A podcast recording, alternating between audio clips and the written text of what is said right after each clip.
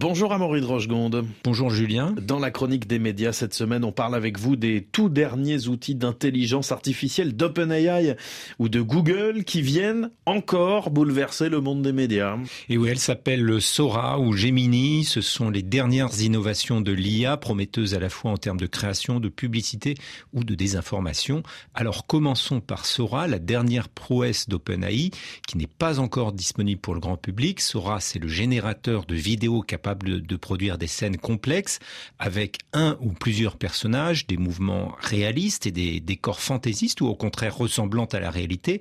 Dans le monde des influenceurs sur les réseaux sociaux, l'outil intéresse beaucoup car ce peut être l'occasion de se mettre en scène dans un monde de rêve ou même de créer son avatar.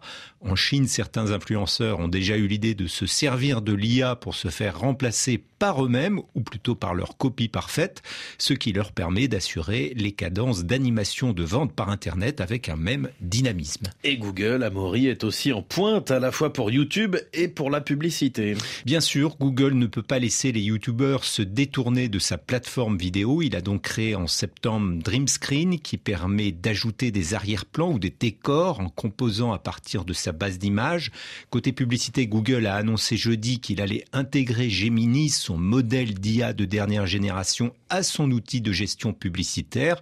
À partir de mars, les petits annonceurs pourront créer des pubs avec du texte et des images sans avoir à tourner de séquence. Google se charge de proposer des créations publicitaires correspondant à nos requêtes sur le moteur de recherche qui seront automatiquement générées. Et dans l'audiovisuel et le monde de l'information, c'est aussi un tremblement de terre. Et oui, parce que d'une part, on peut très bien imaginer une multiplication des décors ou des univers de fiction entièrement produit par l'IA, comme dans le film Avatar 2. Les diffuseurs et producteurs y voient déjà des sources d'économie. Ensuite, parce qu'on peut montrer ou faire dire n'importe quoi une vidéo. On l'a vu avec Emmanuel Macron lorsqu'une constellation de sites et de comptes pro-russes ont repris des images où on le voyait justifier l'annulation de sa visite à Kiev en raison d'un projet d'attentat ukrainien.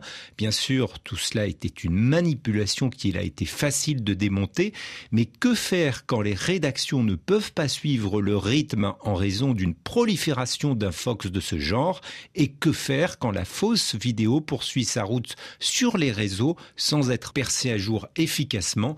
À quelques semaines des élections européennes, cela inquiète. Amaury de Rochegonde pour la chronique des médias. Merci beaucoup.